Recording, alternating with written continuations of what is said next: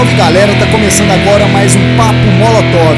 Eu, Douglas Issa e a Tati Ottoni com os nossos convidados em mais um bate-papo explosivo. Bora lá? Salve, salve galera, estamos aqui no primeiro episódio do podcast da Casa Orc, um podcast que ainda não tem nome, né, Tati? Nada, só sai o nome merda. Vai acontecer, quem tiver alguma ideia aí pode mandar pra gente, que a gente vai pensar, vai fazer uma votação e fazer acontecer. Hoje eu tenho os convidados aqui, eu tenho o Max, Max Falcone da Falk Beer, o Domingos da Incógnita Cervejaria e do Incógnita Lab, que é 8412, a gente vai falar muito desse bar também, e a Flavinha aqui da Loquira, uma cervejaria bem legal feita por mulheres. Então a gente vai falar agora sobre cerveja, a gente vai falar sobre mercado, vamos nos divertir um pouco, estamos aqui tomando uma. É nós, roda a vinheta. Você devia ter falado que eu tô aqui também. Bom, a Tatiana, que também é a sócia da Casa Orc, também trabalha com comunicação, responsável por partes criativas e da cozinha da casa, também está aqui para poder intrometer um pouquinho no nosso assunto, participar e fazer acontecer. Por que, que você me chamou de Tatiana? É Tati. Bora lá. Bom, vamos lá. Gostaria que cada um se apresentasse. Eu vou começar por mim, né? Porque é o primeiro episódio do podcast. Eu sou o Douglas, Sou responsável pela parte criativa e cervejeira da Casa Orc. A Casa Orc é uma casa colaborativa. É, a gente trabalha com cerveja, gastronomia, entretenimento em Pedro Leopoldo. E estamos aí começando um projeto novo, que é o podcast, mais um projeto tocado na raça. Uma ideia que nasceu rapidinho na cabeça, a gente tirou, colocou no papel e agora a gente está aqui no estúdio vertical do meu amigo Samuel, gravando o primeiro episódio, beleza? Então eu quero aqui convidar o Max para se apresentar, falar um pouquinho da sua história, da sua trajetória e do seu, do seu meio cervejeiro aí, que é a Falk Beer. Fala, Douglas. É, primeiro eu queria agradecer, né, é, o convite, tá fazendo parte do primeiro podcast aí da Casa Orc. Estou bem feliz de estar aqui com vocês hoje, batendo esse papo, tomando uma cerveja. E então, é, eu, meu nome é Max, Max Falcone, né? Eu sou cervejeiro da, da Falk hoje, né? É, desde 2018 que eu entrei na Falk como cervejeiro eu venho desempenhando todas as funções de criação de novas receitas, gestão, planejamento do, da produção, né, é, liderança da equipe, controle de qualidade, todas as funções mesmo que executa um cervejeiro né, responsável numa fábrica, né? Então eu, eu vim já de outros, é, comecei né, no mercado de cerveja, mas não comecei na Falk. Eu trabalhei antes na Casolec, é, na, na parte de vendas e também dando curso de cerveja caseira. Né? Depois disso, eu passei para a área de revenda de insumos, né? através da, da Minas Maltes, que era representante da cooperativa agrária né? aqui em Minas Gerais. Então, nessa época, eu estava revendendo os insumos, participando de congressos técnicos e rodando Minas Gerais mesmo, todas as cervejarias é, de Minas e vendendo os insumos né, para a produção de cerveja da, da agrária. E nesse tempo foi muito bom porque eu, além de ter todo contato com cervejeiros do estado, né, que é uma coisa que agrega demais o networking fenomenal. É, também me ajudou muito em ter o conhecimento de chão de fábrica, né? Porque quando eu estava na Casolec, é, era uma coisa mais de é, produção caseira, né? Que é completamente diferente de uma indústria. E aí depois, quando eu tive essa experiência de rodar as fábricas, aí eu tive um pouco mais o entendimento de produção industrial.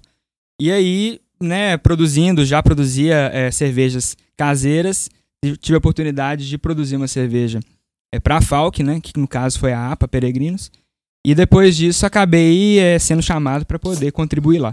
Então estou lá desde 2018 na Falk, estou trilhando esse caminho e produzindo as cervejas e comandando a fábrica.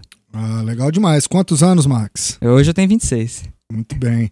Domingos, qual é a sua trajetória no mercado cervejeiro? A gente se conhece, a gente começou junto praticamente, mas conta aí um pouquinho. É, Agradecer primeiro o convite, né?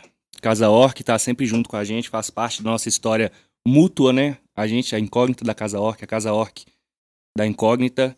É, eu sou o Domingos, eu sou de Matuzinhos, aqui do lado. Comecei a fazer cerveja, vender minha cerveja aqui na feirinha de Pedro Leopoldo. Que tinha. Que tem ainda, ou tinha, não sei. Tinha, Parou né? por causa da pandemia, né? Ali na Praça da Estação. Já participei de alguns eventos do Vila Gastronômica aqui também com a Incógnita. E antes com outra cerveja é, que era um projeto de quando a gente não sabia muitas coisas, né? a gente sempre foi tentando e aprendendo, apanhando bastante. É, trabalhei com o Max lá na, lá na, lá na Casolec. Eu era, eu era do ramo da engenharia. Aí quando a engenharia quebrou no Brasil, tudo começou a dar errado, né? Desde aquele 7 a 1 golpe da Dilma e tudo mais. Engenharia Exatamente. acabou, fomos mexer com cerveja. Max foi meu chefe lá na, Caso, lá na Casolec, meu professor. Lá demos cursos juntos também, tudo. Crescemos juntos, cresci dentro da Casolec também. Fui para a área de franquias.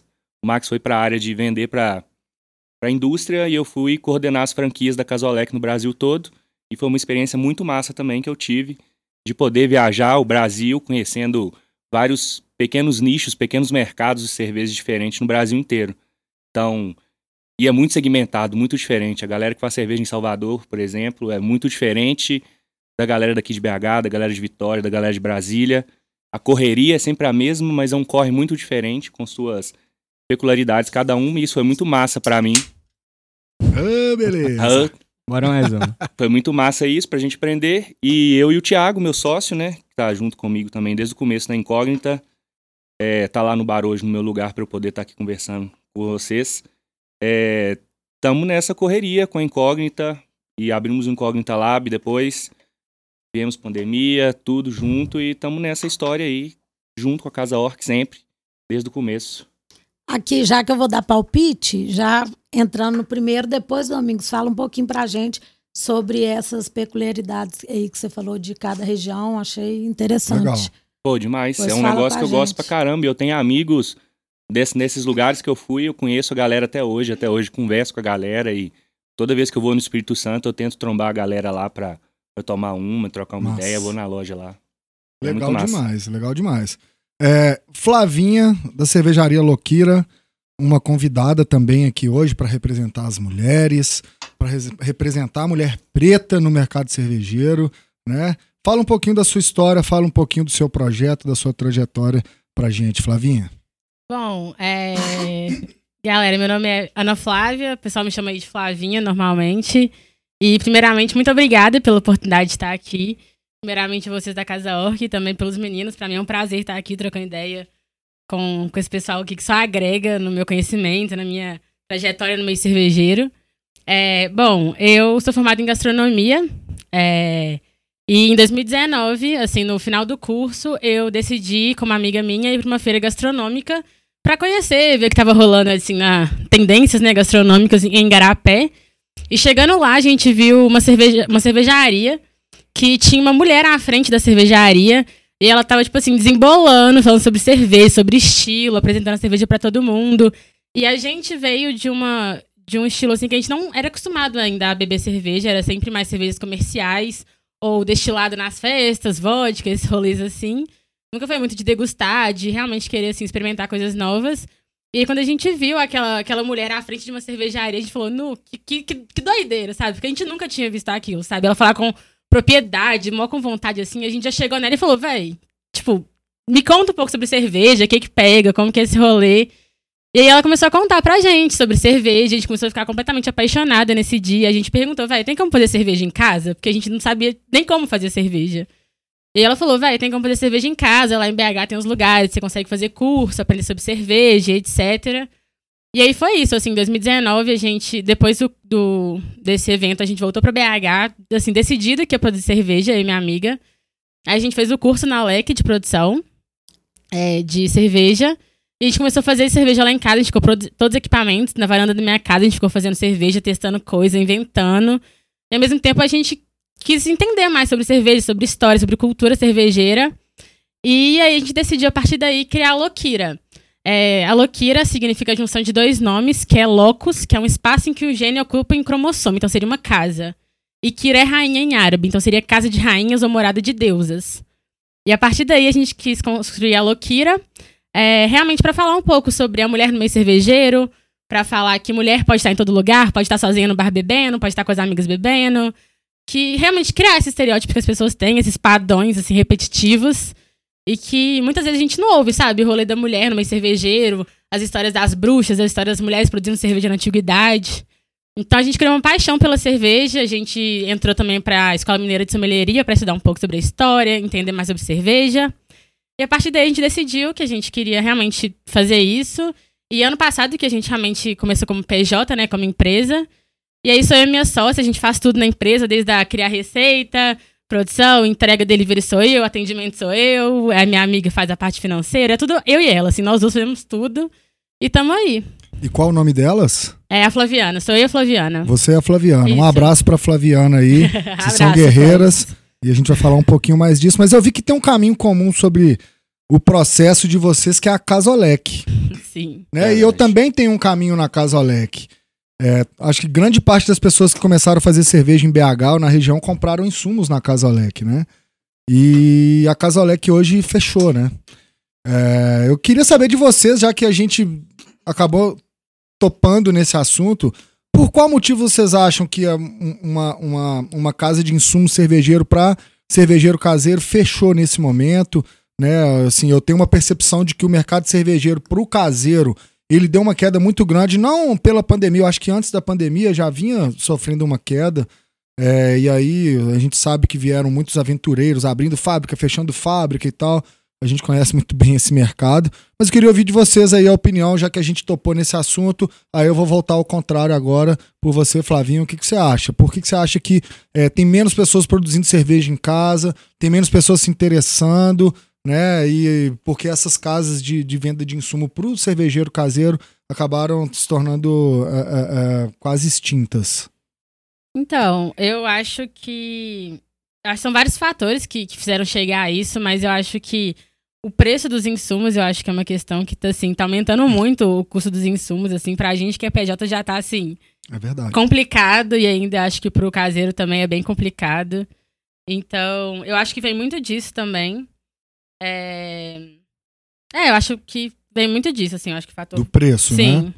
Você, Domingos? Cara, Casolec que foi um ponto em comum de nós todos aqui, né? Ela foi pioneira em Belo Horizonte, Pioneira. em Minas. Então ela foi muito importante nesse começo, no boom, assim, quando a gente começou a fazer cerveja, sei lá, seis, sete anos atrás. A gente tinha que correr atrás da- dos insumos na internet, que tinha o Lamas, a WE. Casolec foi pioneiro em trazer esses insumos, esses equipamentos aqui pra gente. Então eles surfaram no mar sozinho, né? Verdade. pegaram um, um negócio que não era hype ainda, não tinha muita gente fazendo, era pouca galera. Assim, poucos clientes que viraram muitos amigos. O Álvaro Mafra, Henrique, da Lift, João Guzmão, que tá no, no- no Jura hoje, essa galera toda que começou. E o João ainda faz cerveja de couro pretana também, às faz vezes, né? cerveja de couro pretana, a galera toda começou junto dentro da Casolec. Então, assim, não tinha nenhuma outra loja lá em BH. A Casolec, eu acho que até ela fazer três anos não tinha nenhum concorrente físico lá em BH. Sim, Então é fácil. Sim. Não, não, que, não que foi uma trajetória fácil. Mas quando vem a concorrência, a coisa se torna um pouco mais porque difícil. é difícil Mas pra esses caralho concorrentes padrão. sobreviveram? Tem mais Cara, lojas vendendo para caseiro? Hoje, que eu ainda acho que tem a 100% malte ainda. Lamas ainda tá lá, querendo ou não. E assim, Resistência também, né? do... Resistência também.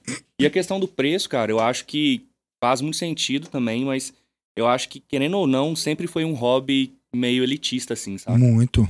Nu- Nunca foi uma parada muito popular, assim.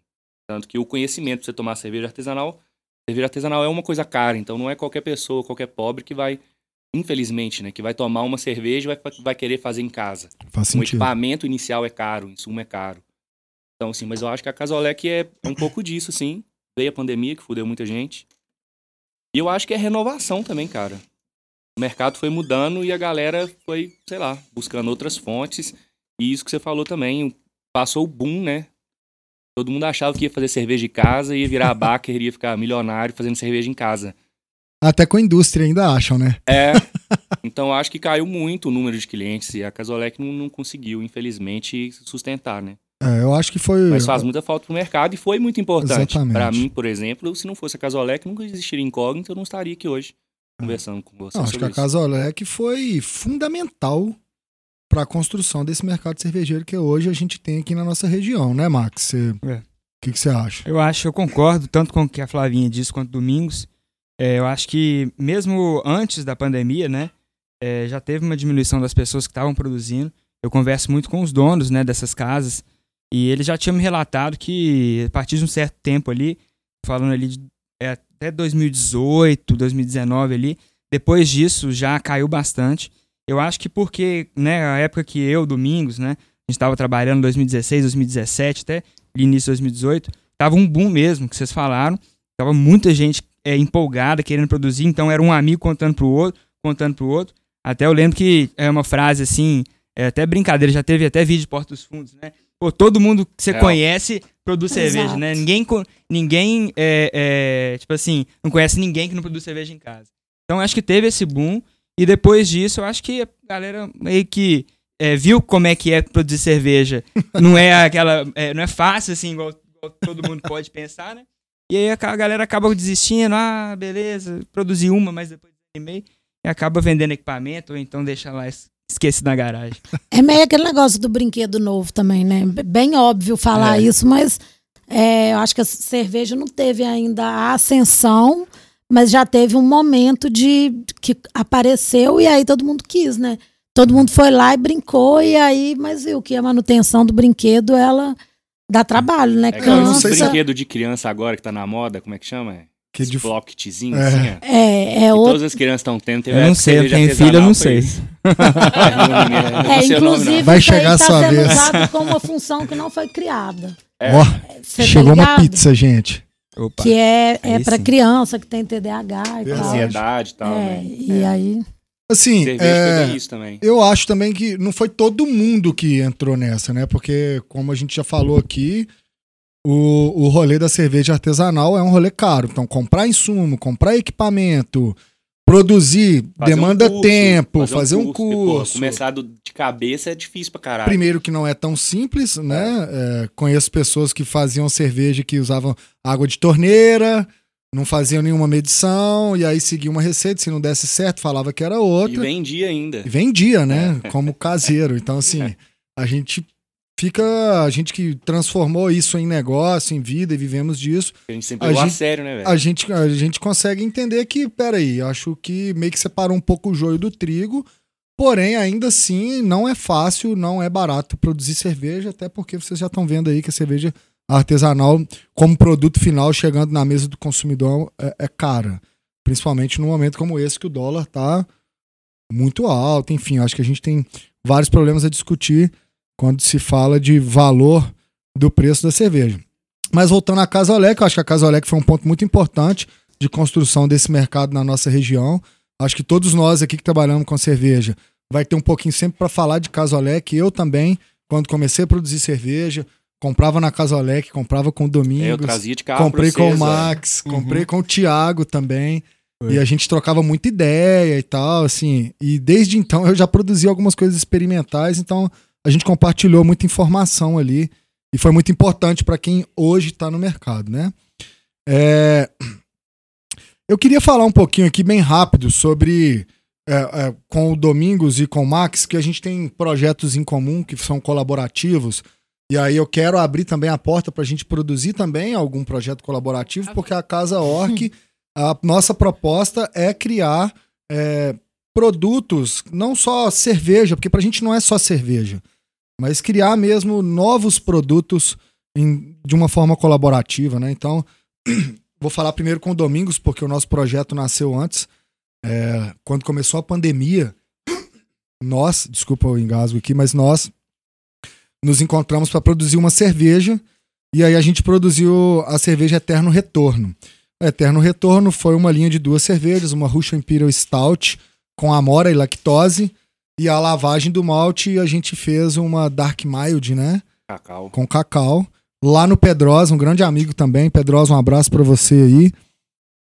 E aí a gente fez uma cerveja incrível que ganhou o prêmio da Lata Mais Criativa, né? E eu queria primeiro te agradecer por ter participado desse projeto com a gente e que você falasse um pouco sobre o que você acha desse movimento colaborativo no meio da cerveja, né? Porque assim, tem algumas cervejarias que fazem projetos colaborativos, mas a gente ainda assim no Brasil tem visto muito pouco isso acontecer.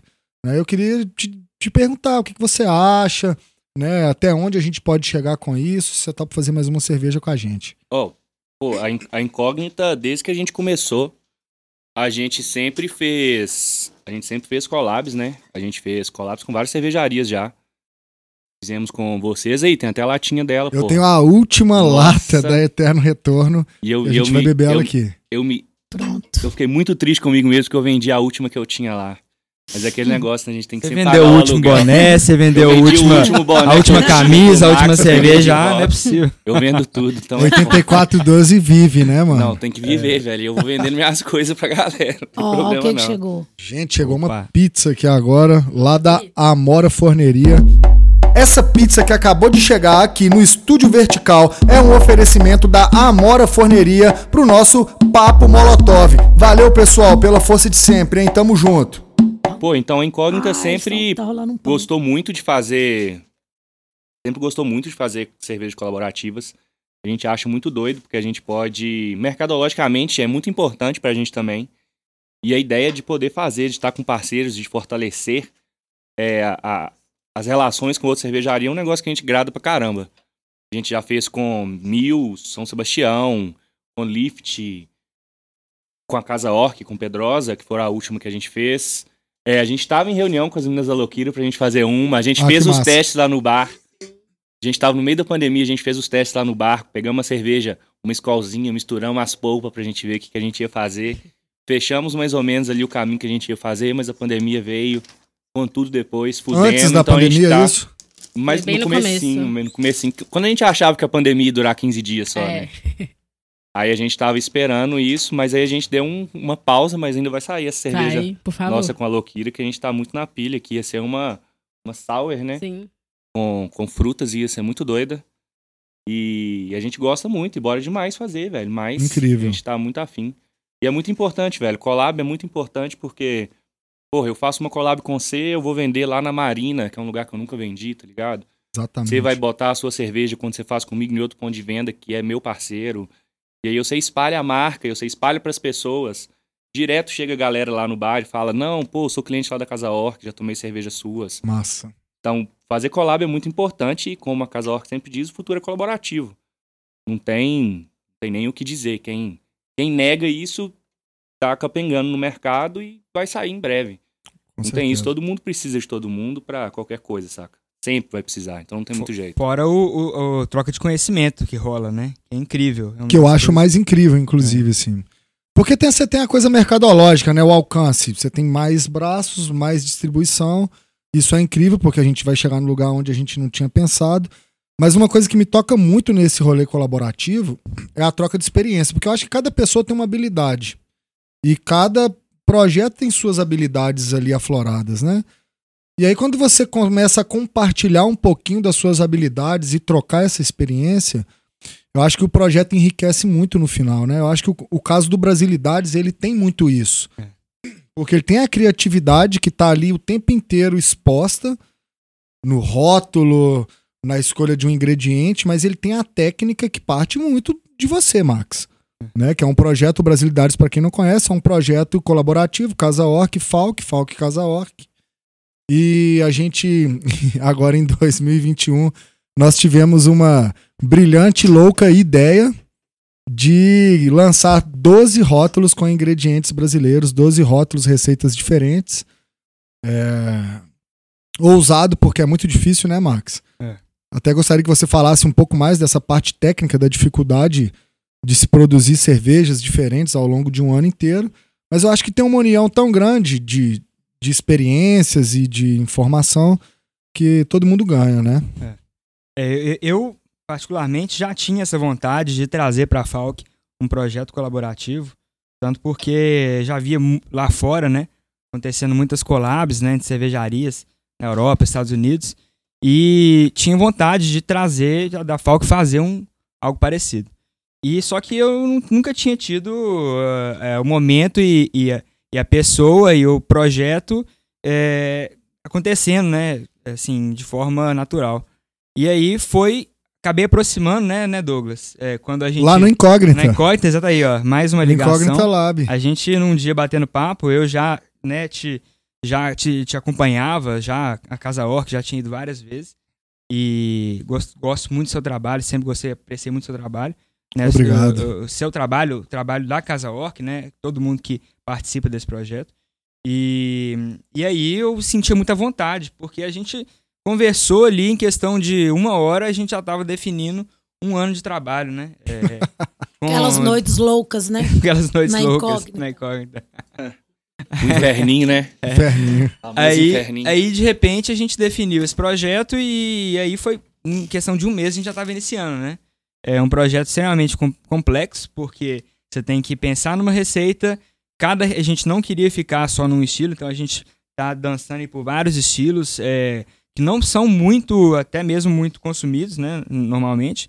A gente quis sair um pouco do, do comum, do óbvio. E também é, testando ingredientes brasileiros, ingredientes é, normalmente utilizados no Brasil e fomos, né, viajando mesmo e com muita criatividade, como você falou. Agora, tem horas que, que o processo é, é, é, surpreende a gente, né? Novos sabores que aparecem e a gente é, não, não sabe muito bem como trabalhar isso, então a gente acaba tendo que usar do, do marketing, né? Do, do, da, da criatividade de marketing, tudo, para poder encaixar talvez uma, um conceito ali numa cerveja. É, e é muito legal isso, porque é, é surpreendente. Vou falar um, o, a, a terceira cerveja que a gente fez foi a Melodrama, né? E a gente fez, não, fazer uma goze, né? Que é uma, é uma cerveja ácida que leva sal. E a gente, no caso, a gente usou manga, né? Então, manga e sal, beleza. Então, até aí, tudo certo, né? Só que a gente foi provar no tanque e eu falei, peraí, essa cerveja aqui tá com cheiro de melão. Total, assim, é coisa absurda. E aí dei pra uma pessoa pra achar que era viagem minha. Aí, sem falar com ela, o que que é isso? Pô, tá com... Isso, tá com aroma de melão. Eu falei, então... então, então, assim, a gente fez a cerveja com manga, mas no invase, ou seja, quando tá tudo pronto, né, a cerveja dá aroma de melão. O que que a gente faz? A gente tem que pensar no marketing e sugerisse isso, né? Então, a Exatamente. gente pensou em melodrama pra poder dar uma sugestão aí, sem também ser óbvio demais, né? E é um puta desafio, porque o rótulo, ele é criado depois da cerveja pronta, no caso do Brasilidades. Porque é um rótulo que tem que transmitir o que a cerveja tem de sensorial, e só vou saber o sensorial da cerveja com ela pronta.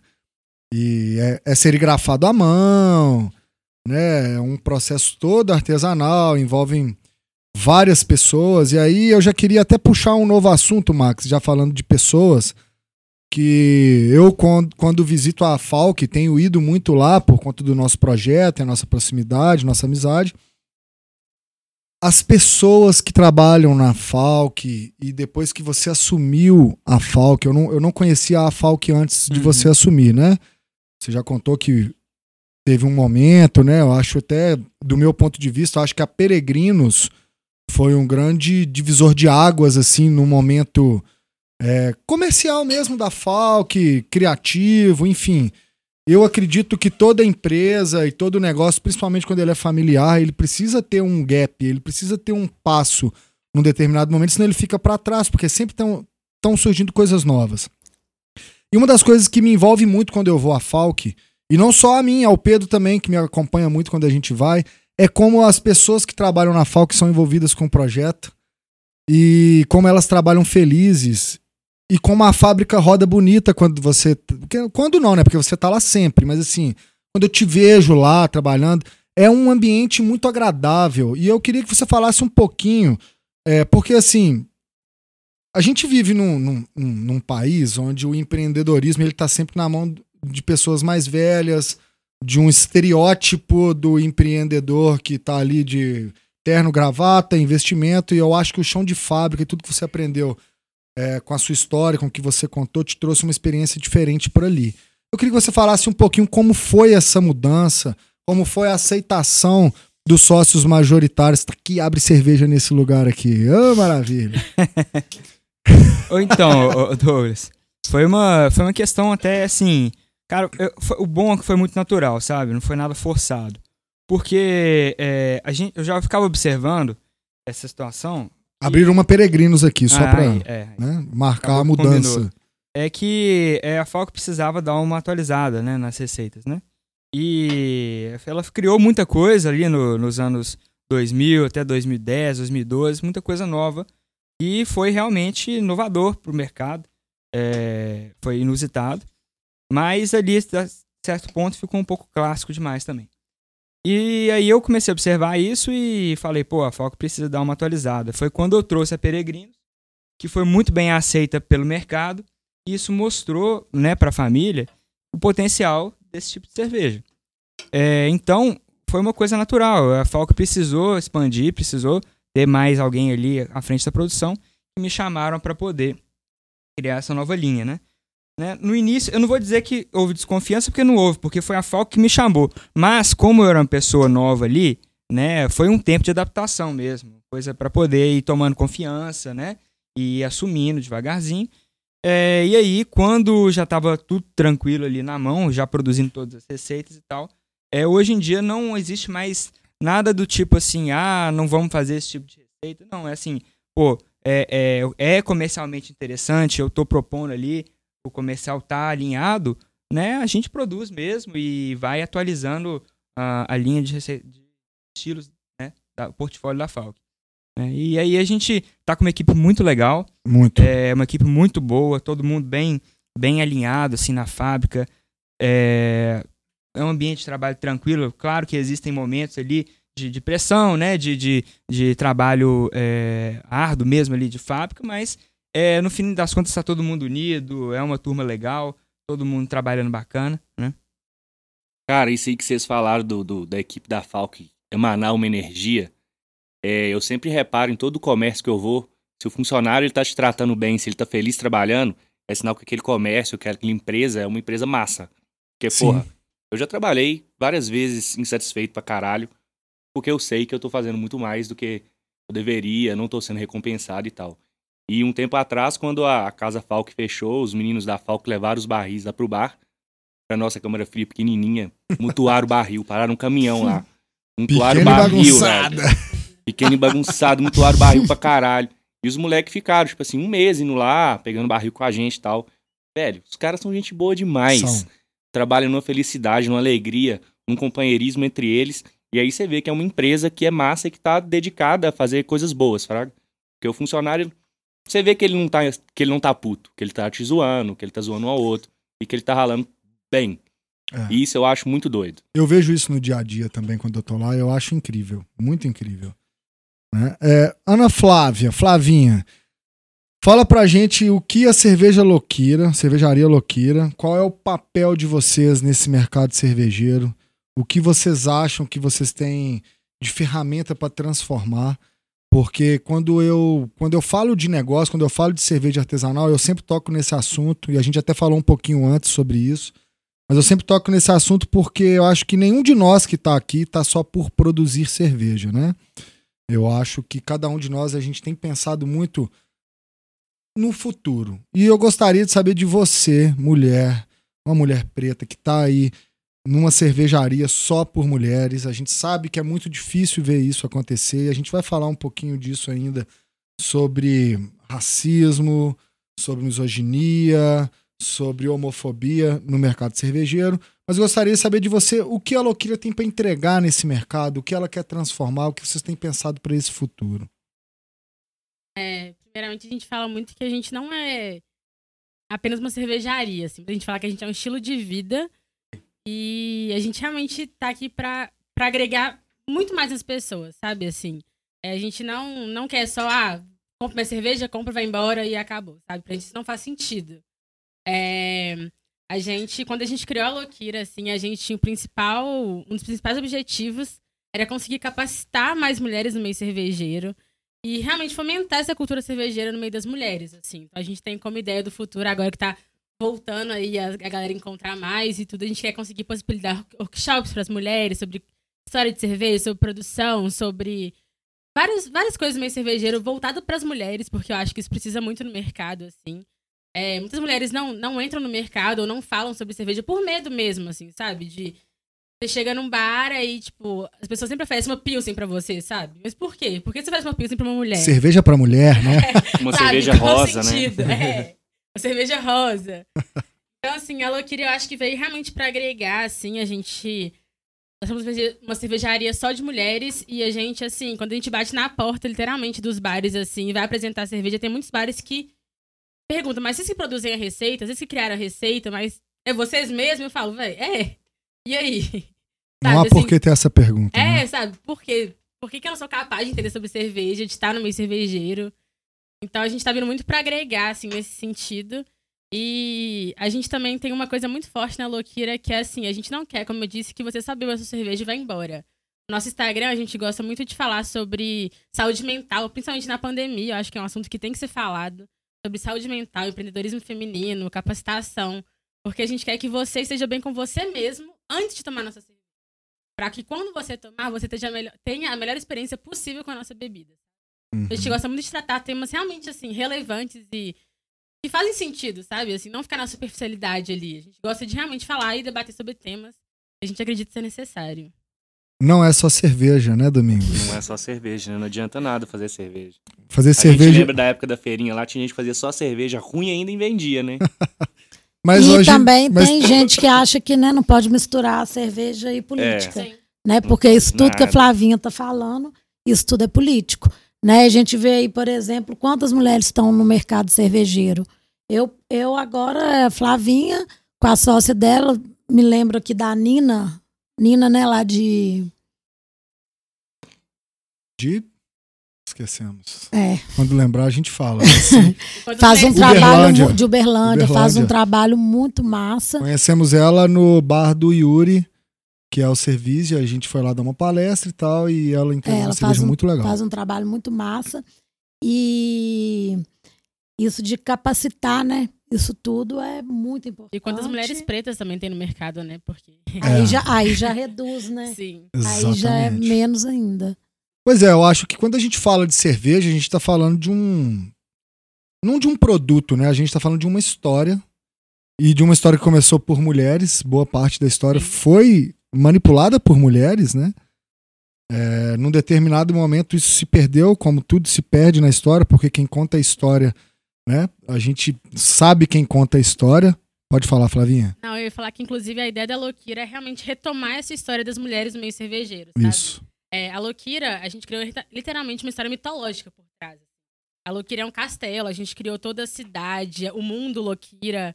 A gente realmente quer. Cria o nome do podcast pra gente, vocês foram muito criativos. Vou pensar, vou pensar. Mas realmente a gente criou uma história mitológica pra tentar de um jeito mais lúdico, assim, sabe? De que não seja uma coisa invasiva, assim, que as pessoas assustem, mas que a gente consiga realmente falando e de repente tá ali, bum, a gente tá aqui. Incrível. Através da- do, do lúdico, assim, da mitologia, da história das deusas. Cada rótulo é uma deusa diferente, completamente diferente, estereótipos diferentes, contam histórias diferentes. E a ideia é essa, sabe? De retomar essa história de mulheres produzindo cerveja, de deusas realmente criando cerveja com ingredientes ali. Um líquido mágico, que a gente fala que é o nosso líquido da- das deusas. Incrível, incrível. Maravilhoso, maravilhoso. Incrível, incrível, porque é isso, não é só cerveja. E cerveja, sim, pode ser um catalisador político, porque negócios não podem estar escusos ao, ao que está acontecendo no ambiente. Né? Então, assim, no nosso caso, a gente não trabalha só por lucro. Obviamente que a gente visa o lucro, a gente precisa pagar as nossas contas, a gente precisa sobreviver, mas a gente. Tô falando da Casa Orc, né? Mas a gente tá ali o tempo inteiro enfrentando um monte de, de monstros, né? Reais que, que querem de fato nos, nos perseguir. Aí, falando de perseguição, gostaria de chamar o Domingos para esse papo, porque eu conheço muito bem o, o, o, o Incógnita Lab, 8412. A gente sabe o que cada um que teve bar nesse país. Bar não, negócio mesmo, né? Porta de rua, cervejarias. A gente sabe o que cada um viveu no- nesse, durante a pandemia, né? E aí eu gostaria até que você falasse um pouco do seu momento antes da pandemia, do seu momento durante a pandemia e desse episódio da interdição, né? Porque a gente sabe que existe perseguição. É, a gente pô, sabe que quando você fala de política, a gente é perseguido. E eu tenho um episódio pra contar também, mas eu vou deixar vocês contarem primeiro.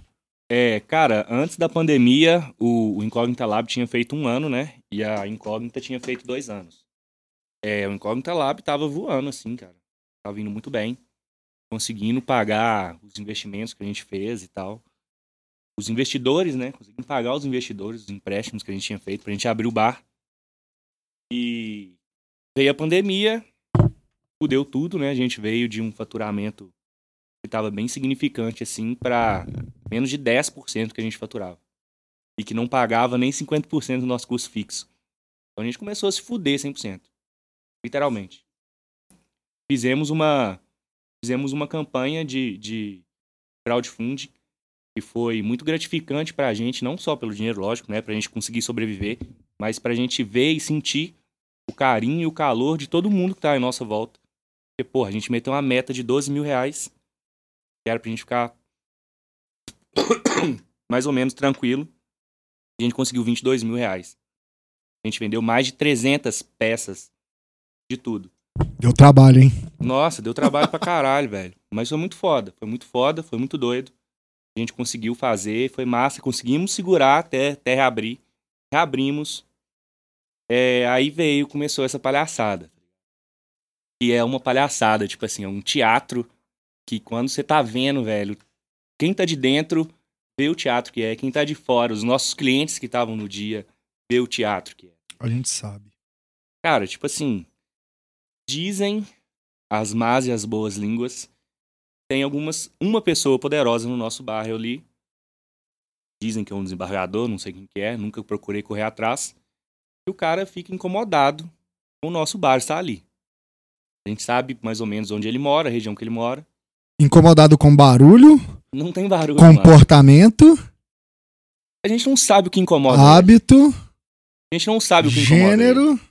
Eu acredito muito seja isso. Claro, pô. Tipo assim, cara, a gente meteu, nas primeiras reclamações, a gente gastou uma nota, colocamos um teto acústico lá, de estúdio lá no bar, pra não fazer barulho mais. Todo dia a gente chega nas duas esquinas pra ver se tá fazendo barulho. A polícia fala com a gente. Tipo assim, viramos amigo da polícia. A gente nunca imaginou que a gente seria amigo da polícia. Hoje a gente, a polícia, a PM de BH, os nossos, maiores- os nossos maiores parceiros lá nessa situação. Porque os caras estão indignados com isso. A própria PM tá indignada com Vocês foram interditados. nós fomos interditados num dia que foi um grande teatro. Fecharam a gente, não tinha como fechar por nenhum tipo de documentação. Não tinha como fechar por nenhum tipo de documentação, que tava tudo certinho. Interditaram a gente porque tinha pessoas bebendo cerveja em pé. E isso foi um mês atrás, e agora Calil liberou tudo, tá ligado? Então um mês atrás não podia. E agora tá podendo. Então, ótimo. Assim, Ótimo, ok. nós temos, obviamente, que colocar em pauta a questão da pandemia. Lógico, passamos por um momento complicado. lógico. Mas nós temos um ponto que eu tenho falado muito a respeito disso, que é o seguinte: primeira coisa, nós temos que brigar pela vacina. Nós temos uma CPI que deixou claro muitas coisas que aconteceram em torno da compra de vacina. Temos né, um governo que não favoreceu a solução dos problemas em torno da pandemia. E aí depositaram muito a conta em quem trabalha com entretenimento, com quem trabalha na noite. Cara, eu trabalha com conheço evento, pessoas com com bar, que trabalham em evento que foram morar na rua. Eu conheço pessoas, pessoas. Outras estão completamente zoadas da cabeça porque não estão trabalhando. E eu acho que há, que há que se colocar alguns pontos, algumas vírgulas em torno de toda essa questão pandêmica, que nós passamos por momentos muito complicados mesmo. A Casa Orc também chegou a vender 5% de um faturamento. Entramos em dívidas, tivemos vários problemas. Nós fomos o primeiro bar a fechar na cidade quando disseram tá rolando a pandemia. Enquanto não, não teve um decreto, os outros bares não fecharam. Nós fomos o primeiro bar a fechar. E mesmo tendo decreto para reabrir, nós fomos o último bar a abrir. É, o Incógnita Lab, a, Nós- gente, a gente esperou 15 dias também do decreto pra gente reabrir, pra gente ver se seria seguro, se... Claro, Pô, porque assim, em todos os momentos nós ficamos super preocupados com a situação e, e nos tornamos pessoas que não, não podíamos fazer feio, sabe? Né? Nos tornamos aquilo que a gente sempre lutou pra ser, de tipo, cara, somos referência, somos exemplo, estamos aqui pra poder mostrar que o certo é esse caminho e tal. E seguimos todo o caminho correto. Mas de lá pra cá, nós tivemos um problema muito sério com essa situação da vacina, com a situação da pandemia, e, e começaram a depositar muito a conta nos bares, né? Nós fomos o, o bar que, o único bar da cidade que brigou pra não vender bebida alcoólica. Você tem noção do que é isso? Tipo, enquanto todos os bares brigavam pra vamos beber, vender bebida alcoólica, vamos vender bebida alcoólica, nós falamos, não, não tem que vender porque as pessoas não conseguem de fato se comportar depois que bebem. E eu acho que a gente chegou num momento que a vacinação até avançou, acho que precisa avançar mais. E acredito que a gente está num momento bem melhor do que nós passamos, Bem melhor. mas que a gente precisa refletir um pouco em relação a essa situação. E, e obviamente, sim, continuar usando máscara, continuar tendo todo o cuidado. Eu acho que a gente vai passar por isso por um bom tempo ainda. né, a higienização e tal. Mas a gente vai ter que se organizar para conseguir fazer as coisas ah, voltarem, no mínimo, para que as pessoas voltem a comer, porque eu acho que a gente tem pessoas passando fome, né? E sem emprego, então a gente vai precisar dar uma equilibrada nisso que podia ter sido feito lá atrás. Com ministros da saúde que passaram e que disseram a mesma coisa e que até hoje eh, nós temos um presidente que faz piada. Era pra gente estar bem mais tranquilo agora, né, velho? Com certeza. Nós temos um tá presidente que faz piada com morrendo, pessoas que tiveram. que, que, que se contaminaram com, com Covid-19. E infelizmente é muito difícil de jogar a culpa em nós. Então, assim, a culpa é do presidente, do meu ponto de vista. Eu acho que vocês também pensam assim, mas assim, do meu ponto de vista, a culpa é do presidente. E aí a gente precisa conseguir retomar isso de uma forma segura, né, Max? É isso aí. É, a gente, na, na Falco também, a gente passou por esse momento, né? A gente tinha o bar, né? A Casa Falk, que a gente abriu em, no ano 2018. é, e, e mantivemos ele, né? Tava indo muito bem até a pandemia. Acabamos tendo que fechar, né? Assim que é, é, a pandemia, né? Chegou e a gente, né? Tivemos que fechar e mantivemos fechado durante toda a pandemia né? E aí, é, infelizmente, no nosso caso, não foi possível reabrir, né? É, a gente teve um ano e meio num, num- com um imóvel com aluguel que não era barato, era bem caro, inclusive, e a gente é, não conseguiu manter aquele, aquele local, né? Então a gente teve que fechar, né? Hoje estamos operando somente delivery, né? E pontos de venda, não temos um bar nosso hoje, né? Mas a situação toda é muito complicada, né? Até porque é, toda essa, essa questão de, de atraso de vacinas poderia ter sido muito mais é, feito de uma forma muito mais correta, né? E a gente foi muito prejudicado é, pelas ações que, né, que o presidente o governo tomou. E hoje nós estamos sofrendo as consequências, mas agora é, o que você falou, a gente da forma mais segura possível, com a vacinação avançada e retomando, porque a vida precisa voltar, as pessoas precisam trabalhar, né, a gente voltar a ter né, o- o- as coisas funcionando. Exatamente, exatamente. Eu ia falar de um episódio a respeito disso de, de, de perseguição e tal, quando se tem um negócio que tem um cunho político, que fala de política, e é engraçado porque quando eu gravei o primeiro vídeo nesse estúdio, convocando para o, o, o podcast que viria, e inclusive demorou um pouco para vir, eu tava com uma camisa antirracista. Eu uso camisas antirracistas, eu uso camisas políticas, eu uso roupas políticas por muito tempo e a gente vai entrar nesse assunto agora na sequência. Mas uma pessoa me ligou, me ligou, uma pessoa me ligou Do mercado cervejeiro, né? do mercado Pode falar? cervejeiro, nomes não, Não. do mercado falando que é do cervejeiro, obviamente, do mercado cervejeiro, uma pessoa do nosso mercado me ligou pra me xingar, Pra me xingar. Me xingou, mandou áudios, os áudios estão aqui guardados. Mandou áudios assustadores dizendo que eu não podia fazer isso. Fazer o quê? usar uma camisa antirracista porque ele não era racista.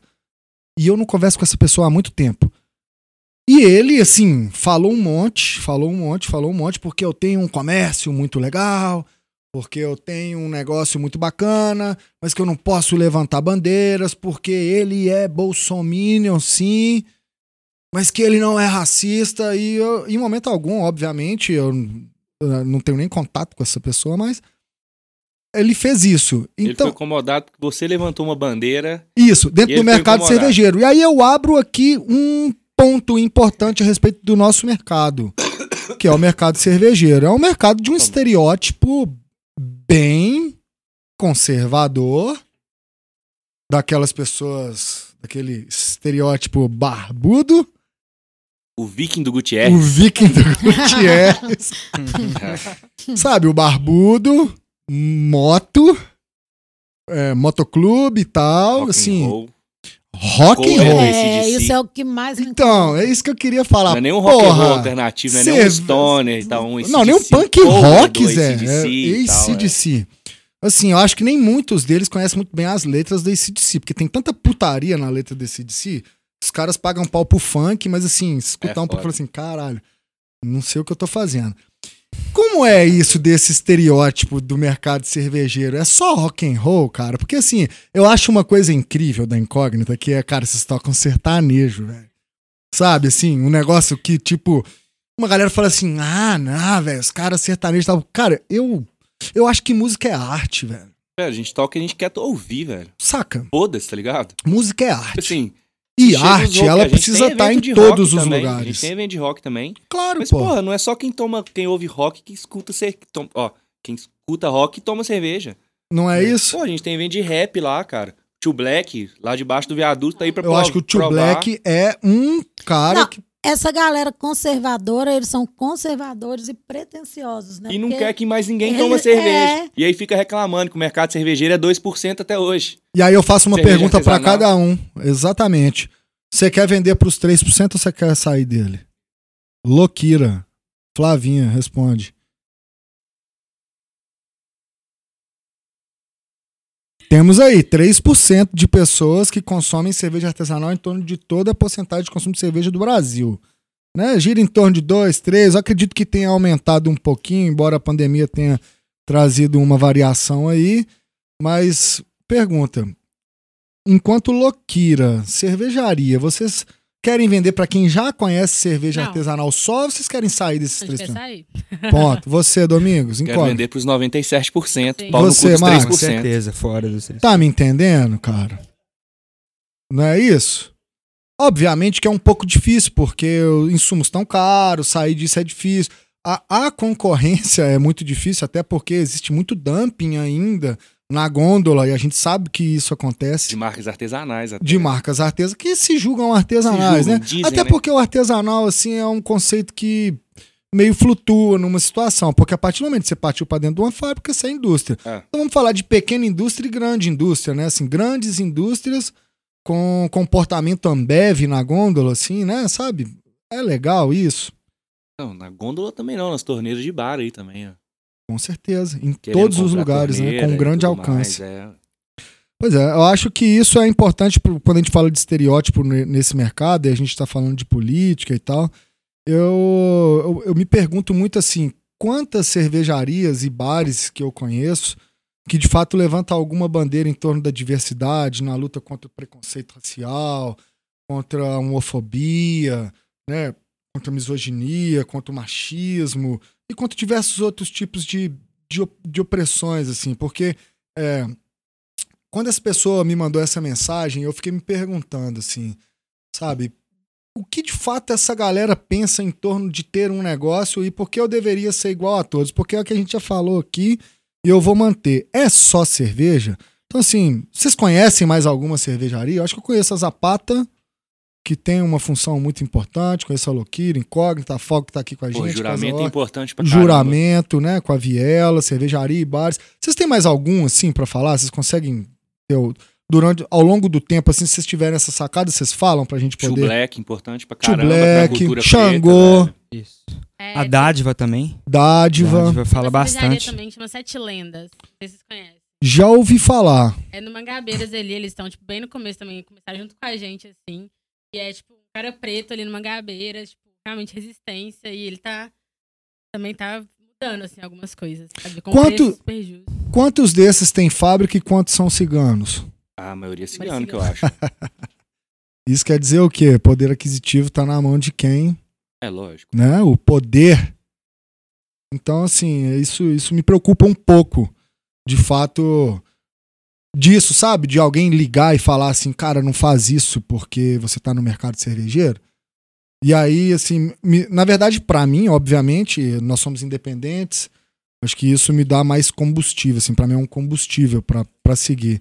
Mas eu não sei se pra todos é, sabe? Porque isso é uma forma de opressão, de repressão, de, sabe, de tipo, empurrar pra parede e falar assim, opa, peraí, cara, você tá no mercado cervejeiro, não vem com esse papo, não. Entende? Então, assim, eu me preocupo muito com isso. E aí eu quero levantar uma coisa, assim, importante, que é o racismo no meio cervejeiro. Né? Assim, em setembro de 2020, houve um vazamento de conversas racistas, xenofóbicas, misóginas de um grupo que chamava Cervejeiros Illuminati. Eu acho que muitos de nós desse meio cervejeiro conhece essa história, né? Era um grupo que tinham 200, mais de 200 homens, só homens de todo o país. É, e esse fato motivou até o afastamento de parte da diretoria da Bracerva. É, essas ofensas raciais elas começaram em torno de um financiamento coletivo da cervejaria Implicantes durante a pandemia, né, para poder superar os prejuízos, enfim, e tentar continuar produzindo. Também ciganos, uma cervejaria considerada a primeira consórcio 100% pretos, cervejeiros 100% pretos no Brasil, né? Gostaria que vocês até colocassem a cabeça para funcionar para tentar lembrar quantas cervejarias tocadas por pretos ou mulheres, tirando a Loquira que está aqui e a Nina, que a gente já comentou, mas quantas a gente de Uberlândia, quantas a gente lembra, né? E aí essa cervejaria Implicantes, né, foi criada no Dia da Consciência Negra, 20 de novembro, no ano de 2018, né, os fãs de cerveja, eles, os donos, fãs de cervejaria, de cerveja artesanal e tal, sempre admiraram, admiraram a cerveja e, e trouxeram a política para dentro da cerveja, né? E aí eu queria colocar aqui, falar para vocês alguns trechos é, desses comentários vazados nesse grupo, que foi um, o MAPA, que é o Ministério da Agricultura, Pecuária e Abastecimento, né, que é responsável por autorizar uma fábrica a comercializar, produzir e vender cerveja. O MAPA autoriza uma cervejaria negra? Não tem que ser branca, facilmente lavável, inox e etc. Esse comentário foi escrito por um dono de cervejaria do Mato Grosso. Segundo comentário. Estão fazendo apropriação cultural do tipo de cerveja opressora dos europeus fascistas. Cerveja de sorgo, banana e milheto da savana ninguém quer fazer. Fazendo, obviamente, uma analogia a animais, né? Os ataques ultrapassaram a barreira do WhatsApp foram parar em várias outras redes sociais. Aí vieram diversos comentários que a gente sabe como esses haters se comportam nessas redes. E alguns comentários são: cervejaria alemã negra? Onde vamos parar? Não sou negro, portanto não vou ajudar. Falando a respeito da do financiamento coletivo. Aceita a derrota, preto. Outro comentário. Vou comprar, mas se vier furada como a Marielle, eu não aceito. Eu quero parar por aqui porque tem mais comentários. Mas quando me vem a Marielle, quando me falam assim, eu até comentei com a Tati hoje em casa, por que tanto ódio em torno de uma vereadora que fez tanto bem para a periferia do Rio de Janeiro? E aí agora aconteceu o episódio do iFood, do Monark, e aí do iFood que foi hackeado, e aí colocaram o nome de um dos bares, Mari- Marielle Peneira. Cara, é possível, eu até, até arrepio, cara, me dá vontade de chorar, porque assim, é possível construir um mercado, é possível construir um futuro ao lado de pessoas, e todos os comentários são de pessoas que têm cervejarias, tá, gente? Que conversam assim. Cara, eu deixo aberto pro silêncio, eu deixo aberto para comentários, assim, mas eu gostaria de saber de vocês como é possível um mercado que a gente vive nele, que a gente vive por ele, ter um movimento em torno de um racismo e de um fascismo tão grande. Eu acho que essa galera não segue muito, não, velho. Porra, a Incógnita vai fazer quatro anos de mercado. Quantas caras ruins, não só de cervejas ruins, de posicionamentos ruins, mas pessoas ruins que a gente já viu fechar, saca? É verdade. É, é a, a mão invisível do mercado, né? Ela tem um lado ali. Tô sendo irônico, lógico. Mas ela tem a- o lado ali que, tipo, porra, mano, se o cara é otário, ele vai rodar, ele vai sair mesmo. Vê se esses caras estão no mercado aí hoje. Se estão, estão com outra cervejaria lá, medíocrezinha Talvez não estão e- porque vazou. É, mas isso É, aí uma eu- hora acaba vazando, velho. Hoje em dia tem muita gente assim ainda, mas não tem lugar mais, velho. Mas, mas será que só esperar é o bastante? Não, só esperar, lógico que não. Se, se- se um cara otário chegar e fazer uma, uma parceria pra minha cerveja, eu sei que ele é otário, não vou dar moral nunca. Vou, Mas o caso, por exemplo, do Maurício Souza lá, o nosso jogador de vôlei que teve de fato um posicionamento homofóbico nas redes sociais e teve inclusive a chance de reparar.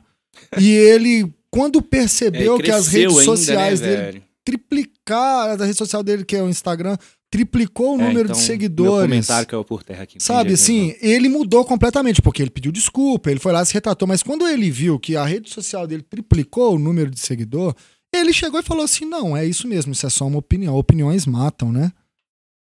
Ô, ô Flavinha, eu queria, inclusive, dando sequência, aí falando de racismo e falando de mulher. Além dos ataques à cervejaria implicantes, três sommeliers foram atacadas nesse grupo. Especialistas em cerveja, a Fernanda Meibon, de Santa Catarina, a Daiane Cole, de Santa Catarina, e a Sara Araújo, do Paraná, que foi a única que se manifestou em torno do assunto e realmente entrou com uma ação judicial e tal. Elas sofreram esses ataques racistas, machistas, nessas trocas de mensagem. E. Cara, eu não vou ler mais trecho, porque, assim, eu acho que. Eu, eu até anotei os trechos, mas é de uma revolta muito grande, sabe? É. O que, que, que, a gente pode fazer para mudar isso? Você, enquanto mulher, você, enquanto mulher preta, é, você acha que a gente consegue mudar isso, velho? Então, primeiramente, eu fiquei calada esse tempo porque pra mim não é fácil, sabe, lidar com esse tema. Queria até comentar três situações que a Loquira, assim, nesse pouco tempo, já passou. Eu ia te perguntar, assim, você já passou por isso? Sim. É, primeiramente, assim, a primeira coisa que a gente passou foi que a gente ia fazer uma live com a Escola Mineira de Sommelieria, falar sobre racismo no meio cervejeiro. Foi nossa primeira live, a gente tava super animada, vamos falar, não sei o quê, não sei o quê. E a gente só fez uma chamada, assim, de 30 segundos pro feed. Oi, eu sou a Ana, vamos falar sobre racismo no meio cervejeiro, não sei o quê. Acabou. E a partir disso, assim, simplesmente um cara se deu a liberdade de só postar, assim, como que uma gorda e preta sabe fazer uma cerveja. Eu fiquei tipo assim. Qual que é o sentido disso, sabe? Por que, alguém vem aqui no Instagram xingar por, por nada, por, por motivo nenhum, sabe? Julgar a minha cor, o meu, meu jeito de ser, sabe? Tipo, o que, que tem a, a relação, sabe? Então essa foi a primeira coisa, assim, que impactou muito, assim, principalmente pra mim. Na hora da live eu fiquei super nervosa na hora de falar, e fiquei, assim, mexeu muito comigo. É, a segunda coisa foi que sempre nossas, nossas propagandas, assim, nossos posts, nossos ensaios fotográficos, eles são muito políticos, assim. No sentido de, a gente fez o um ensaio com um homem preto, gordo, numa piscina, de sunga, curtindo, bebendo uma cerveja. Ok, né? Velho, e a galera, tipo assim, nossa, Ana, você acha que vai vender essa cerveja realmente expulsando um cara gordo e preto bebendo? Sabe, falaram isso pra gente. É, tipo, mas é isso. Tem que ser. Tem que ser. É. Tem que desconstruir, né? Exatamente. A gente fez um ensaio também que a gente pegou homens pretos, todos tatuados, que a galera tem a ideia de falar, ah, esse cara é ladrão, esse cara é bandido, não sei o quê, não sei o quê. E a gente fez um ensaio completamente ao contrário, a gente botou eles completamente assim, afetivos, completamente delicados, segurando a cerveja de uma forma delicada. Realmente, pra quebrar estereótipo, sabe? Por que, que esse cara, grandão, cheio de tatu, tem que ser um cara, ah, vou me roubar, não, esse cara é trombadinho, não sei o quê. Qual é o sentido disso, sabe? Então a gente. E, e uma pessoa ainda do meio cervejeiro mandou mensagem pra gente falando assim: Véi, vocês acham certo vocês fazerem um ensaio fotográfico só com pretos? e 90% dos, dos ensaios aí de, de campanhas que só tem mulheres brancas, homens brancos, é. as mulheres padrões. Seminuas. Sabe? Sempre hipersexualizadas. Então a gente sofre com isso assim, constantemente. É paulada o tempo todo, assim, o tempo todo. É. Pode? Desculpa. É que, não, você dá, dá vontade de vomitar, dá vontade de bater, dá, nossa, dá muita coisa. Mas é, até o Domingos falou aí, né, sobre. Eu acho o Domingos muito otimista, sabe? Na verdade, eu acho eu também. Que, eu também. que não é assim. É, gostaria... Vocês me, me quebraram. É, eu aqui, gostaria que mesmo. fosse, mas assim. É porque eu pensei só na minha bolha. E Pois minha bolha é. são vocês, tá ligado? Pois é. Minha bolha é a gente, que a gente não aceita isso mais. Eu- foi assustador pra Então. mim ver isso do Maurício. É, a gente Isso. não aceita isso mais. É a nossa bolha não E aceita olha que eu não mais, estou falando de mas- homofobia, né? Só que a assim, nossa ainda- bolha é muito É muito pequena, pequena. velho. Como, É, mas como o Douglas já falou, né? Já, já a Ana já deu o exemplo aqui também. Eu queria só falar que assim a gente tem que continuar porque ser relevante, mesmo que seja para poucas pessoas, é muito importante. E aí, assim, tô, vou até dar o exemplo mesmo da Casa Orc. Quando você falou, assim, da, da incógnita, né? Que vocês fizeram, vocês esperavam 12 mil. Do financiamento, né? E foi, e foi 22. Porra, velho, isso dá um negócio na gente que É um você fala combustível. assim: ah, tem gente comigo, tem, Que tem gente que junto, fazendo, é. não, é, não é só eu. Eu não, não tô doido aqui, isso não é uma viagem. Sabe, isso aqui é real e tem mais gente. E a gente precisa mesmo dar a mão e ir junto. E acontece muito com a gente das pessoas, a gente teve para desistir várias vezes, mas cada pessoa que chega e fala, olha, vocês são muito importantes. E agora é, já chegou gente falando que vocês estão percebendo que a Casa Orc só vai, vai muito homossexual, vai muito. É isso mesmo que a gente quer. Vem, vamos ficar aqui. Sabe, o lugar é, é pra gente mesmo. E semana retrasada, assim, eu até chorei, falei com o Douglas, porque a mãe de uma menina que frequenta lá, ela falou como a filha dela se sente segura em sair de casa e como a filha dela chega em casa feliz. Uma menina ambiente- trans. Pelo ambiente que ela tá. Uma menina trans jovem de Então, 22 anos. É, é isso que eu tô falando aqui. Eu acho que une vários assuntos. A questão de, ah, Douglas, você não podia levantar é, um posicionamento político. Temos que levantar sim, temos que falar de tudo. Temos que falar, temos que falar o tempo inteiro. E aí, quem, quem tiver omisso, que né, não sei se o mercado vai, vai se encarregar de mandar para lá, mas sei lá. Felizmente não vai mesmo. não. Fala, Max. Inclusive, sobre essa questão que a gente está conversando, né, de medidas, o que fazer, né, para poder tentar é, acabar com essa questão de racismo, homofobia e, e- e misoginia no mercado cervejeiro, eu quero colocar aqui um exemplo que aconteceu agora, duas, três semanas atrás, é, lá em Copenhague, que é da, da Mikkeller, né, cervejaria Mikkeller, Sim. é, do Mikkeller Beer Celebration, né? Que é um festival anual, que eles né, ficaram sem fazer na pandemia, mas sempre fazem, sempre um sucesso. Primeira E- cervejaria cigana do mundo. Exatamente. E eles, é, um pouco antes, né, umas semanas antes do festival, veio à tona vários casos de pessoas que trabalharam lá nos últimos 4, 5 anos e foram desrespeitadas, foram maltratadas, foram sofreram bullying, sofreram racismo, sofreram homofobia de várias formas e a Mikeller nunca se pronunciou, nunca deu endereçamento a essas denúncias, tá? E é, só que o que, que acontece? Quando você tá nessa, eu imagino que essa pessoa que esteja sofrendo isso, quando ela é, ela está sozinha, ela vai tentar denunciar, o que, que vai acontecer? Se ela fizer isso publicamente e ela trabalha no mercado cervejeiro, Sim. e se ela não for acompanhada, ela não consegue mais emprego. Por quê? Ah, a pessoa deu problema ali, não vou contratar. É ah, a pessoa deu, não vou contratar. Agora, o que, que eles fizeram? Eles foram atrás da cervejaria Michele. Não deu resposta. Aí a, a- a rede social foi atrás de todas as cervejarias confirmadas no evento. Todas. Fala assim: vocês vão ficar num evento de, um- de uma cervejaria que faz isso, que pratica isso, e não e vocês não vão se pronunciar, vocês não vão sair. A pressão foi tão grande que começaram a sair 10, 15, 20 cervejarias do evento. Falaram assim: É a gente aí. não tá de acordo com né, o É o comportamento. sair do Flow. Isso. E aí foram fazendo isso, pressão, até que a pressão foi tão grande com a cervejaria Micheler que eles acabaram admitindo e dizendo, é, realmente a gente errou, nós vamos mudar, a gente quer mudar, né? E tem que ficar atrás, porque para ser social, é, né, na mídia ali, falando pra galera é fácil. Então, que que eles foram atrás mesmo para poder tentar falar assim, a gente quer ação, a gente quer é, é, cancelamento do evento e a gente quer que mude isso, sabe? Então, assim, foi um, um- um- a galera se juntou mesmo, né, nas redes sociais e, e foi pesado mesmo para poder tentar. Eu não sei se é a melhor forma, eu não sei se realmente resolve, mas é, nesse caso ajudou. Ao Sim. menos levantar essa questão, né, para as pessoas né, sentirem ao menos é, que estão sendo ouvidas, né? É o que você falou, dá pra combater. E a gente tem que combater, ou às vezes expondo, ou às vezes, cara, batendo de frente mesmo. Assim, eu, eu, eu confesso que eu acho que não é uma receita de bolo, a gente não tem isso pronto como fazer. Mas eu acho que se cada um se posicionar e fazer o que uma Loquira faz, uma Incógnita faz, o que uma Falk traz pra gente, como você tá trazendo agora, uma cozinha, um- uma outra cervejaria. Eu acho que a gente consegue mudar muita coisa.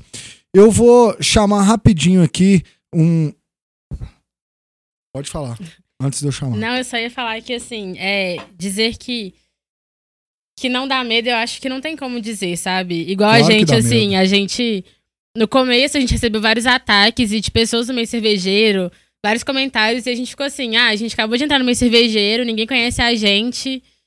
Tipo, quem vai ajudar a gente a levantar isso, sabe? Se a gente falar, se a gente reclamar de alguém que aí tá famosinho, tá no hype do meio cervejeiro e fez um comentário, tipo assim, vão ficar mesmo com. Só postando coisas com pretos na propaganda, e foi uma Sacou? pessoa conhecida, eu fiquei, velho, a gente louquira que acabou de começar. Vai gritar isso, quem vai ouvir? Ah, velho, vocês estão junto com a gente, com todo mundo É, que tá eu junto, acho tá que aí ligado? tem um ponto que é exatamente Sim. isso. A gente tem que dar as mãos. É, ué. A gente Hum. tem que colar com quem tá construindo esse novo momento.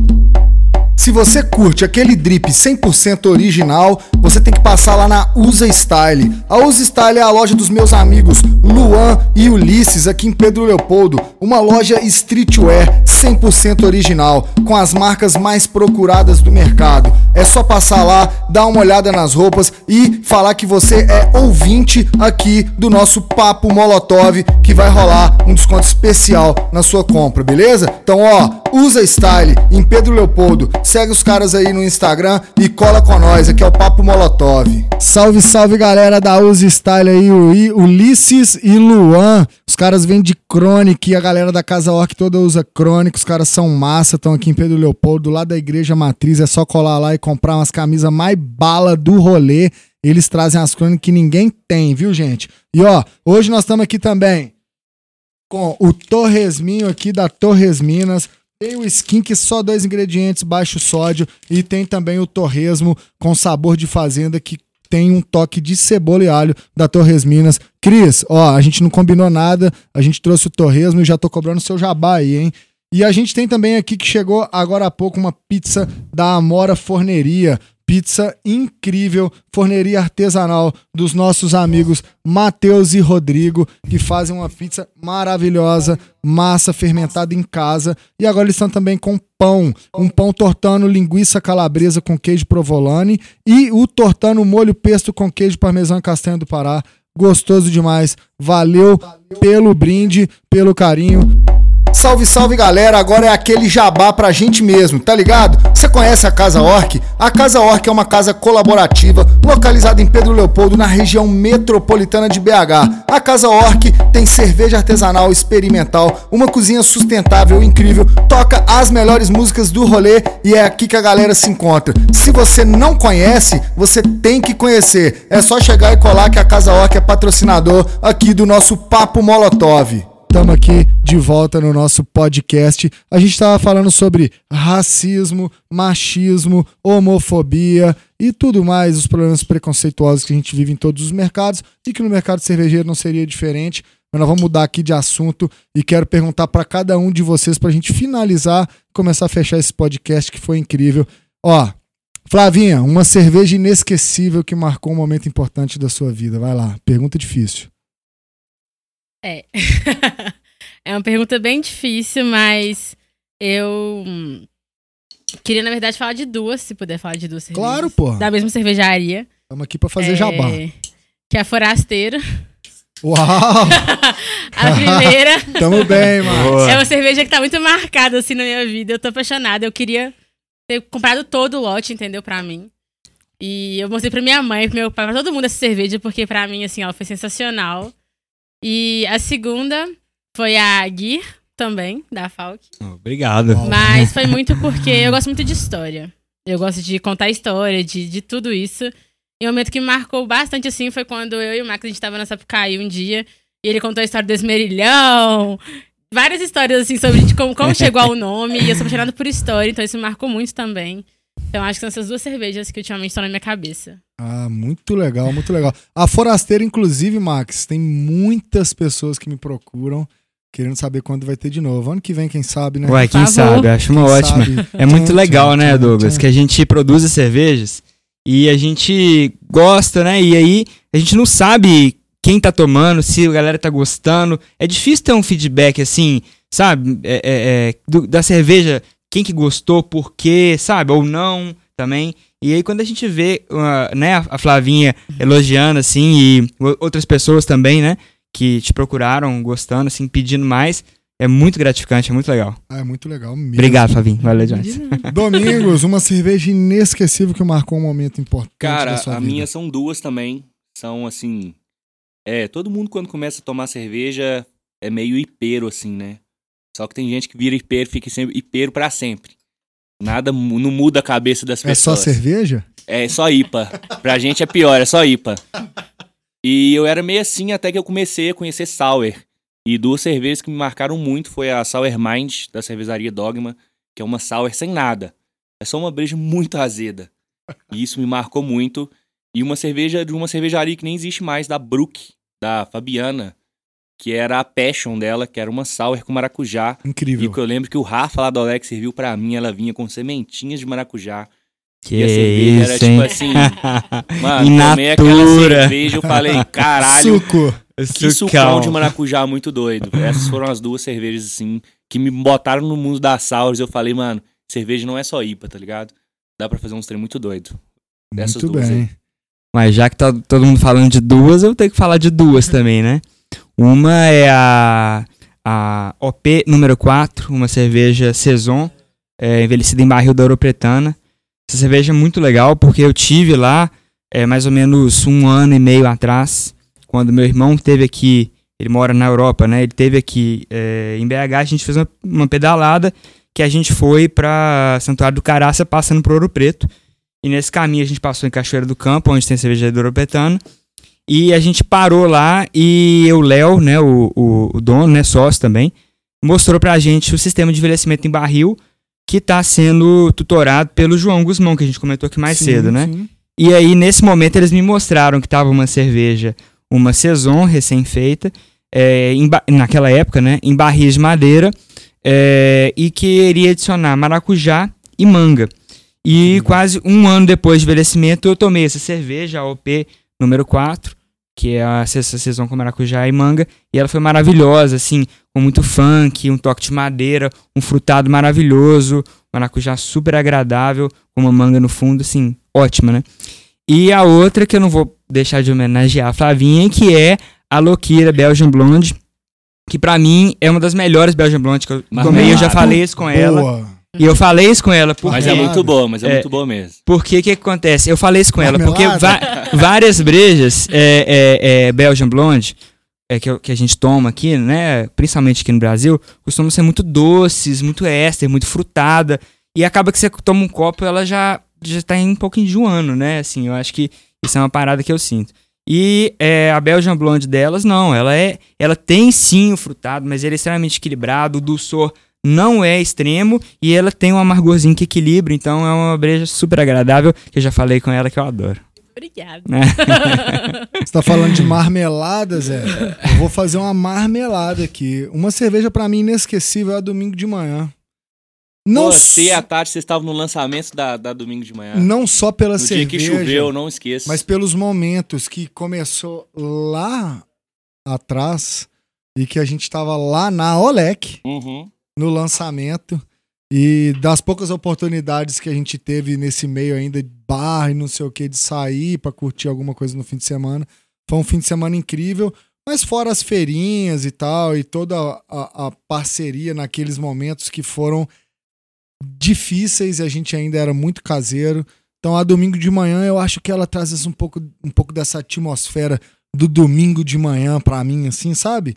Tipo, ah, domingo de manhã, foda-se o mundo, sabe, velho? Exatamente. Foda-se o mundo. Vou estourar um latão aqui e azar. É, e deixa arder.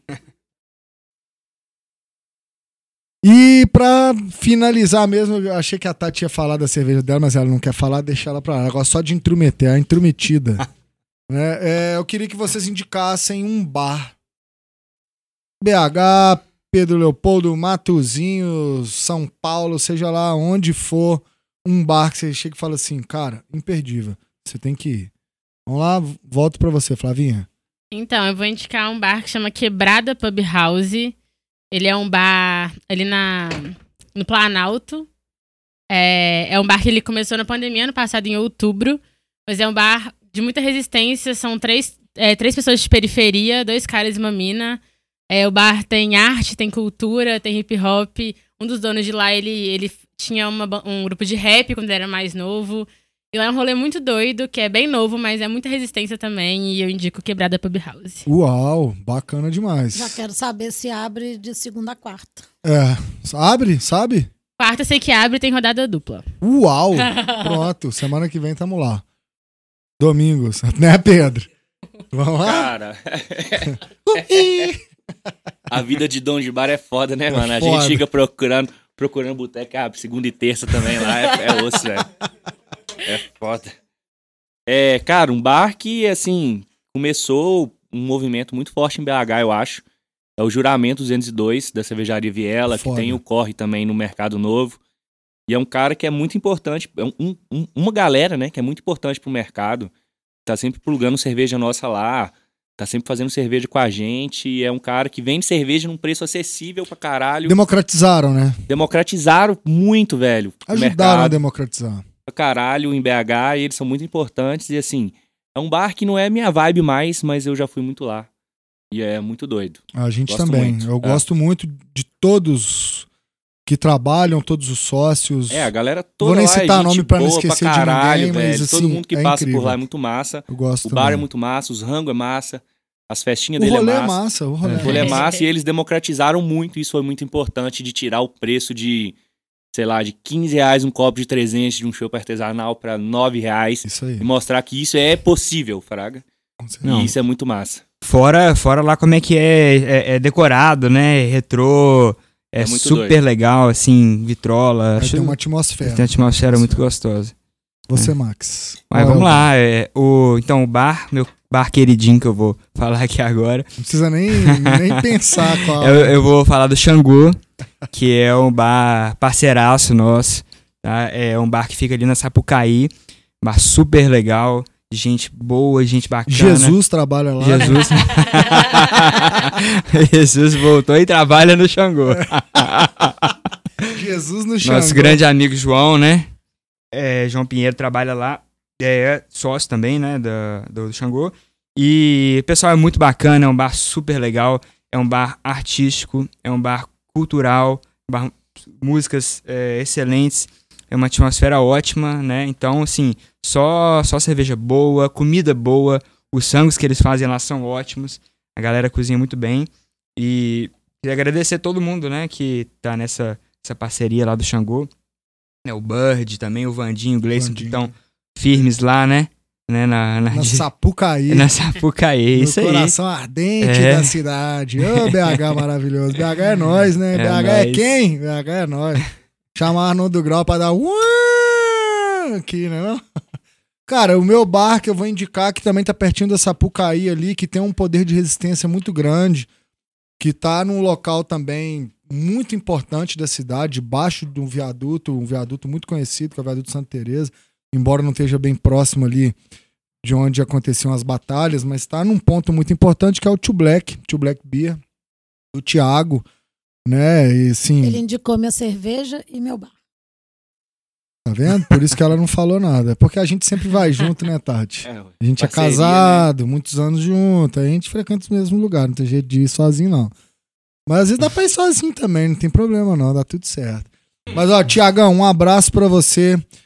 Tio Black Beer, cervejas incríveis ele vende, é um movimento legal, sempre rola um hip hop, rola um, um break também, rola dança, skate debaixo lá, eu acho incrível porque é uma atmosfera diferente de todos os outros bares, assim, tem uma pegada muito rua, street, e eu gosto muito, assim, desse, desse movimento, né?